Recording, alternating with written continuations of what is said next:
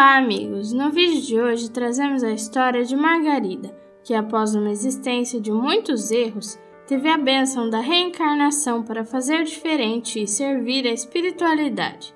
Essa incrível psicografia se encontra no livro Deficiente Mental, Por que Fui Um, da autora Vera Lúcia Marinzec de Carvalho, ditado pelo espírito Antônio Carlos. Nossa orientação é sempre de ler o livro, porque contém grandes aprendizados sobre como as coisas funcionam no plano espiritual e nos ajuda a entender muitos casos de deficiência. Deixaremos o link do livro na descrição do vídeo.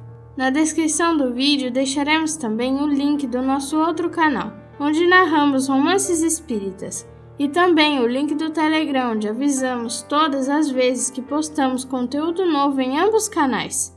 Meus amigos, não se esqueçam de se inscrever no canal, compartilhar o vídeo com as pessoas que vocês conhecem e comentem suas opiniões sobre as psicografias. Adoramos ler os comentários de vocês. Deixem um like no vídeo e ativem o sininho das notificações para não perder nenhum conteúdo.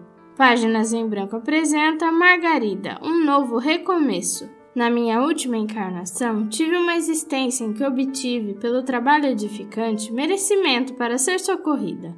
Fui útil a outros e isso me fez voltar ao plano espiritual feliz, sentindo-me como moradora e não como hóspede ou abrigada, como foi em minhas outras existências em que estive na erraticidade. Sinto alegria em poder escrever a outros a minha experiência. Encarnada, usei de toda a dedicação do meu amor para cuidar de órfãos abandonados e, entre eles, deficientes mentais acolhidos na Casa da Caridade, no orfanato que ajudei com meu trabalho a ampliar e cuidar. Sonhava desde a minha infância cuidar de crianças, mas não queria casar ou ser mãe. Dava muito valor aos meus pais, à casa, à família e sempre pensava nos pobres abandonados e tinha muita dó deles. Margarida, dizia mamãe, você deve pensar como suas irmãs, em namorar, casar e ter seu lar. Deus sabe o que faz e ele deve ter motivos para deixar alguém órfão. Não será para que alguém cuide deles? perguntava. Mas esse alguém não será você. Vamos, pense em coisas agradáveis. Está bem, mamãe. Respondia sem convicção e continuava sonhando, e nesse sonho cuidava de muitas crianças. Na adolescência, resolvi ser freira, irmã de caridade. Conhecia desde criança o orfanato da cidade vizinha, cuidado por freiras. Quis ser uma e trabalhar no orfanato. Papai foi contra no começo. Margarida, minha filha, já pensou bem? Você é tão novinha para ficar presa num convento? É o que quero, papai. Lá poderei cuidar dos órfãos. Insisti tanto que ele acabou por concordar. Sendo assim, levo você lá, mas só poderá receber o hábito após dois anos. Nesse período você pensará melhor. Vou levá-la, mas volte quando quiser. Papai conversou com a madre diretora e acertaram tudo. Tinha 17, quase 18 anos. Entrei no convento, amei a vida religiosa e não regressei para casa como papai esperava. Só voltei para visitá-los.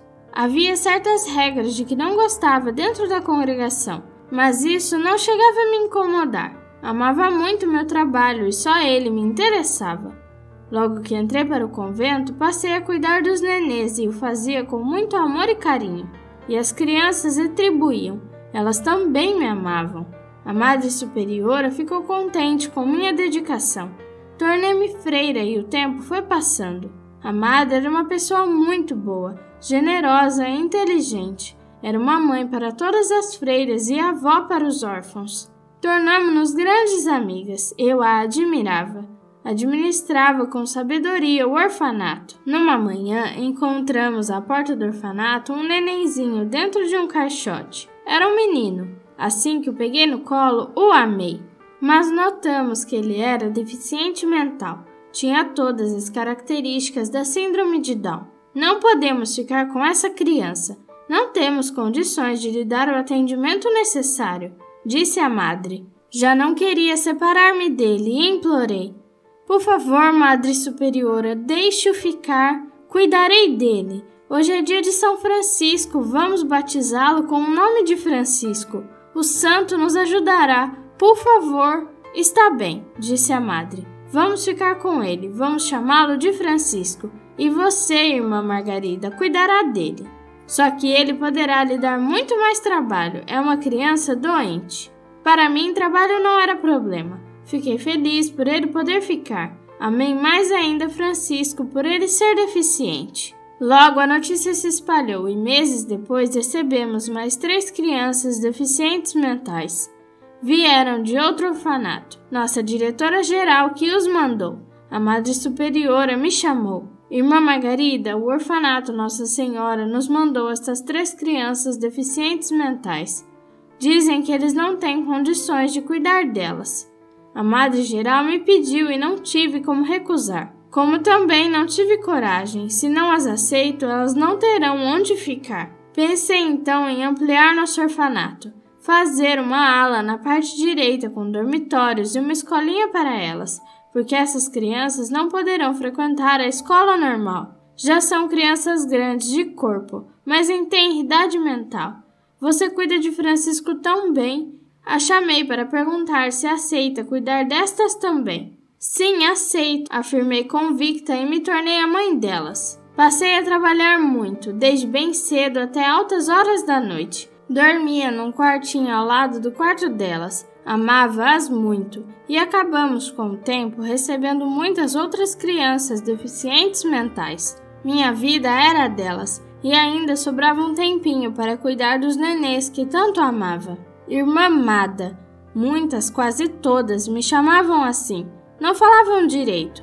Sinto agora não ter conseguido recuperá-las mais. Não tivemos condições nem instruções para isso. Por esse motivo, me consolo. As que conseguiram falar o faziam de modo muito errado, mas eu as compreendia bem, até as que não falavam. Tive medo essa noite e a senhora ficou comigo segurando a minha mão até que dormi. Encabulei-me. Tinha certeza de que não havia feito isso. Estava tão cansada que dormi como uma pedra. Será que levantei dormindo? Será que o fiz e esqueci? Pensei. A senhora essa noite passou a mão na minha barriga e a dor passou. A senhora de madrugada espantou os homens maus que queriam me maltratar. Achei que era demais. Algo acontecia e fui me confessar. Expliquei ao padre que nos atendia e ele me tranquilizou. Não se preocupe com isso, irmã Margarida. Podem ocorrer dois fatores que explicam bem esse acontecimento. As crianças amam tanto que, ao se sentirem em perigo ou necessitadas, pensam na Senhora e esse pensamento para elas se torna realidade. Julgam então que a Senhora está perto delas, ou então sua alma, Preocupada com as crianças, fica perto delas, protegendo-as. Isso não é mal? Indaguei preocupada. Claro que não. Que faz? Não é o bem? Não se preocupe, esqueça esse assunto. Haja com naturalidade quando as crianças falarem sobre isso e evite comentar. Nem todos entendem isso. Mas a senhora faz tempo que não descansa. Não quer viajar, ficar uns dias em local diferente? Vou pedir à Madre Superiora para lhe dar descanso. Já fazia quase 16 anos que trabalhava sem descanso. Só me afastei do orfanato por dois dias quando meu pai desencarnou. Estive com minha mãe. Como não respondi, o padre pediu à Madre Superiora para que me fizesse descansar. Ela então me mandou passar um mês em outro convento, situado numa cidade no litoral. Fui. Nos primeiros três dias me encantei com o lugar mas depois me inquietei. Como estará Maria? Deixei-a doentinha. E Mário estará tendo as crises? Só fiquei uma semana e voltei. Expliquei à Madre Superiora. Por favor, me desculpe, mas acho que descansarei mais aqui, trabalhando. Ela riu. Irmã Margarida, é a primeira vez que ouço que o trabalho é descanso. Está bem, faça como quiser. As crianças sentem sua falta. Corri para elas, chorei de alegria ao vê-las. Alegraram-se tanto com minha volta que prometi a mim mesma nunca mais sair de perto delas. E assim o fiz. Segui os conselhos do padre, não dei importância nem comentei com ninguém esse fato, de as crianças me verem enquanto dormiam. Mas passei a ter, em muitos fatos por elas narrados, uma vaga ideia, leve lembrança. Parecia que saía do corpo adormecido, deixando-o repousar e ia para perto delas, conversava e as mimava, e voltava para o corpo quase na hora de despertar. Isso me era gratificante. Agora sei que me desligava do corpo quando dormia e continuava o trabalho que tanto amava. Francisco adoeceu. Estava muito mal. Segurava a mão dele quando ele me olhou. Tinha um encantamento especial no olhar e ele me disse: Vou com a outra mãe. Vou para um lugar bonito. Desencarnou. Entristeci-me com sua partida. Foram muitas despedidas, várias das minhas crianças desencarnaram na adolescência.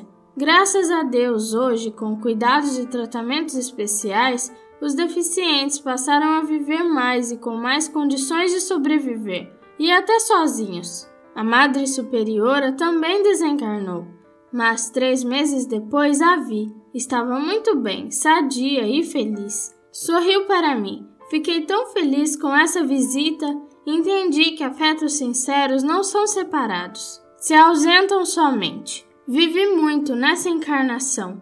Velhinha ainda estava cuidando dos meus filhinhos deficientes. Começava a me preocupar. Sabia que não iria viver muito e me inquietava. Queria deixá-los bem amparados. As irmãs da congregação diminuíram e estávamos em poucas no orfanato. Foi então que, para minha tranquilidade, um grupo de senhoras veio nos ajudar. Muitas delas tinham estudos e muitos planos. Começaram a modernizar o orfanato. Médicos cuidavam dos meus pequenos, que passaram a fazer muitas terapias. Comecei a ver os bons resultados, tranquilizei-me. Naquela manhã passei, como sempre, no quarto deles e fiquei a beijá-los e um deles me disse: De novo beijos, que bom! Sorri. Não me sentia bem naquele dia, estava cansada. Sentei na varanda e me acomodei numa cadeira. Pensei que havia adormecido e que sonhava. Vi-me deitada num leito alto e confortável. Estavam comigo muitas pessoas risonhas e alegres. Olhei para que estava aos pés da cama em que me achava acomodada. Reconheci. Era o meu Francisco. Estava diferente, em pé, sadio e bem mais bonito. Sabia que era ele. Francisco segurava com força umas rosas, me olhava emocionado. Não conseguia falar de tanta emoção. Francisco! exclamei alto e contente. Como você está lindo! Ele aproximou-se e ajoelhou ao meu lado, beijando minha mão. Que sonho maravilhoso! exclamei. Que saudades tenho sentido de você! Venha, aproveitemos o sonho, me dê um abraço apertado. Segurei a mão dele e nos abraçamos. Que prazeroso foi encontrá-lo. Francisco afastou-se e então olhei para as outras pessoas que me rodeavam. Papai, mamãe, Silvana, Leninha, Todd, Madre Superiora. Mas me encabulei, pois todos já haviam morrido. Que acontecia? Ajeitei o lençol que me cobria. Não sabia o que fazer. Será que estava sonhando com todos eles juntos?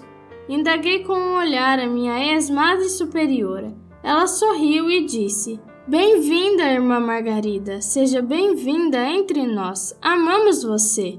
Continuei sem entender, e Francisco falou de modo correto e agradável. É que a senhora morreu, mas não se assuste. O corpo da senhora, já velho e cansado, é que morreu. Acharam-na morta na cadeira da varanda e já foi o enterro. Todos sentiram muito, mas nós nos alegramos com sua vinda. Está viva entre nós. Já fui julgada? Irei ao encontro de Deus? Perguntei ansiosa. Ora, Margarida, disse a Madre Superiora, estivemos um pouco equivocadas a respeito da morte. Não somos julgados, nem vemos Deus. Você teve o corpo morto, continua viva e veio estar entre nós. Agradaram-me tanto que achei maravilhoso ter desencarnado. Mas não só me agradaram, trataram logo de me explicar tudo sobre a vida de desencarnado. Achei fantástica a mudança de plano, porque assim que levantei me senti disposta, leve como se fosse uma adolescente. Adeus cansaço, dores no corpo e velhice. Após um período em que conheci toda a colônia, fui estudar para melhor entender como viver desencarnada e passei a trabalhar no Hospital do Educandário, na ala que atende os que foram encarnados deficientes mentais. Mas não pude deixar de sentir certo orgulho do meu trabalho realizado. Escutava de muitos companheiros histórias de fracassos e desilusões. Comentaram muito que a vida encarnada fora isso, aquilo, que se perderam, não conseguiram fazer o que planejaram, que sofreram, etc. Comecei a achar que eu era o máximo, embora continuasse dedicada ao meu trabalho. Pensava que foi bom demais eu ter feito o que fiz. Puxa, que bom ter vivido e feito bem. Não vaguei quando desencarnei, nem passei pelo umbral. Estou muito feliz. Aqui é bem melhor que o céu que imaginava. Tive uma vida boa encarnada porque fiz o que queria. Pensava envaidecida. Também ouvia muitos comentários sobre outras existências corpóreas. Entendi que reencarnamos muitas vezes e fiquei a pensar que bem teria feito nas minhas outras encarnações e fantasiei. Devia ter feito isso ou aquilo. Nem cogitei ter feito algo de errado. Resolvi recordar minhas outras existências. Fui ao departamento das reencarnações da colônia, onde ouvi algumas palestras sobre o assunto e depois, querendo mesmo recordar, pedi para fazê-lo. Meu pedido foi aceito. No dia marcado, lá estava, ansiosa. A orientadora me explicou: Margarida, não podemos mudar o passado. Tudo o que passamos e vivemos nos são lições importantes. O passado não deve nos entristecer. Olhei-a, sorri e pensei: ora, meu passado não deve ter nada de errado. Relaxei e as lembranças vieram como num filme. Vi minha antepenúltima encarnação. Vivia num pequeno castelo. Era adolescente, rebelde e impulsiva. Meus pais queriam me casar com um velho rico, mas eu não queria porque estava apaixonada por um moço pobre e me encontrava com ele às escondidas. Ele morreu num acidente e eu estava grávida. Não deu mais para esconder a gravidez e meus pais descobriram. Ficaram furiosos. Meu pai mandou-me para um convento para ter a criança. Detestei ficar ali presa. Tive uma gravidez difícil. Não me importava com a criança, não a amava. Sabia que ela me seria tirada logo que nascesse. A madre, como combinou com meu pai, iria doá-la. Isso não me fazia diferença. Achava mesmo que não tinha como ficar com ela. Mas o nenê nasceu morto. Achei que foi preferível, que aconteceu o melhor para mim. Meu pai iria me aceitar de novo em casa, mas só o faria se eu aceitasse casar com um velho rico. Preferi ficar no convento. Ali me enturmei com pessoas afins. Não tinha nenhuma vocação para a vida religiosa, nem era uma pessoa de fé. Resolvi ficar porque foi um modo de me vingar dos meus pais, porque não casando com o velho rico, eles iriam passar por dificuldades financeiras. Também porque não queria casar e odiava meu pretendente. Acabei por me acostumar com a vida no convento e esta não parecia ser tão ruim assim. Havia muitas irmãs boas e dedicadas que permaneciam no convento querendo fazer o bem, mas outras ali estavam por muitos motivos menos vocação e agiam erradamente. Religiões normalmente são boas e tentam ajudar no bem seus seguidores, mas são muitos os que agiram e agem errado em nome delas. E foi com essas pessoas que erravam, que faziam um grupo separado, que me enturmei. Bebíamos muito, saíamos escondidas do convento, tínhamos amantes e fazíamos atos banais entre nós. Estive grávida por três vezes e abortei. Vivi anos assim. Fiquei velha e passei a perseguir as jovens freiras, principalmente as que queriam fazer tudo direito. Fui má, desencarnei e sofri terrivelmente a perseguição dos que não me perdoaram e depois pelo remorso. Fui socorrida depois de muito tempo mas mesmo socorrida, tinha muito remorso e compreendi que a reencarnação me seria uma benção, porque teria o esquecimento em um outro recomeço. Mas tinha medo de reencarnar e continuar errando. Pedi para voltar como deficiente mental. Argumentei que num corpo deficiente iria ter uma existência sem condições de errar novamente. Seria uma trégua. Não iria ter como fazer o bem e certamente iria pelo sofrimento aprender a dar valor às oportunidades que nos são dadas pelas reencarnações. Reencarnei e fui então uma menina deficiente mental. Minha mãe, que reconheci como a minha ex-madre superiora, muito me amou e ajudou. Meus pais mudaram após meu nascimento para o campo.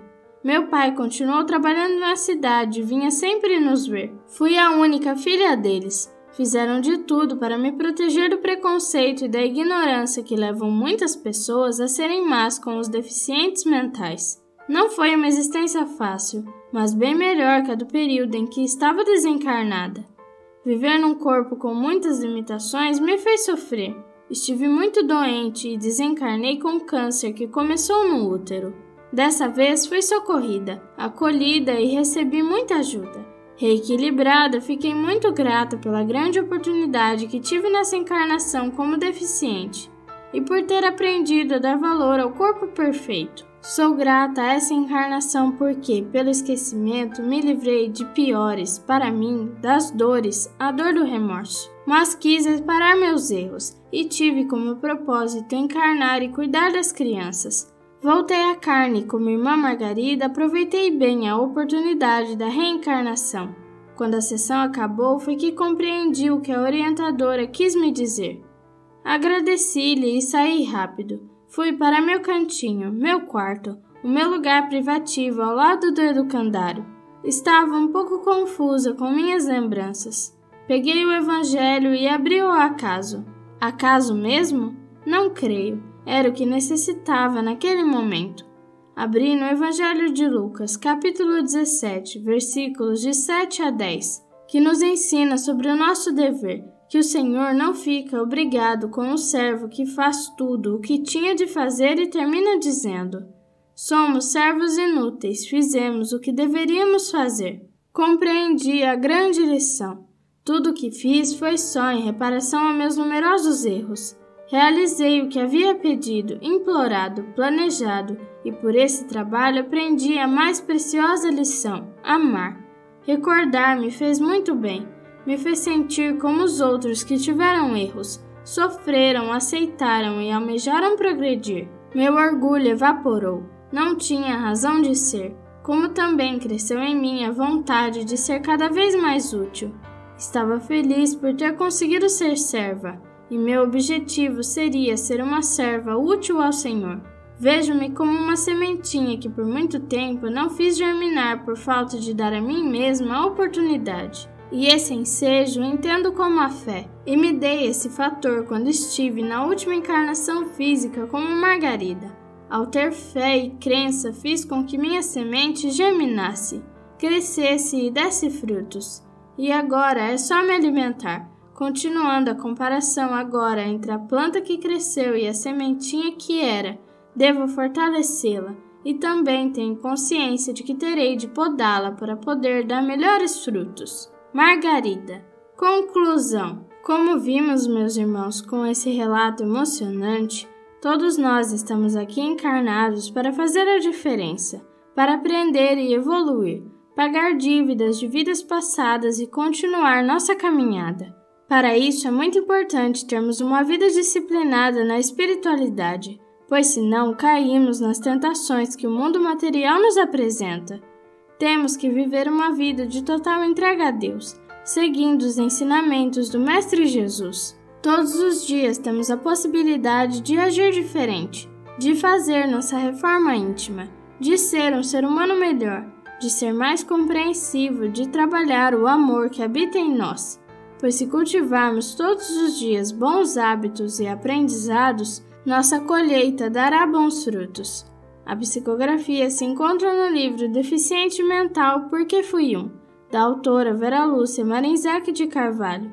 Para quem deseja um aprendizado mais aprofundado em psicografias, sempre indicamos que leiam o livro, pois assim o aprendizado será muito mais profundo e impactante em sua vida. Deixaremos o link do livro na descrição do vídeo. Pedimos, caros amigos, que nos ajudem com o canal ao se inscrever, deixar o like e compartilhar o vídeo, está nos ajudando a divulgar essa mensagem espírita a mais pessoas que possam estar precisando dessa orientação. Jamais devemos esquecer que ao divulgar a doutrina estamos praticando a caridade. Até o próximo vídeo.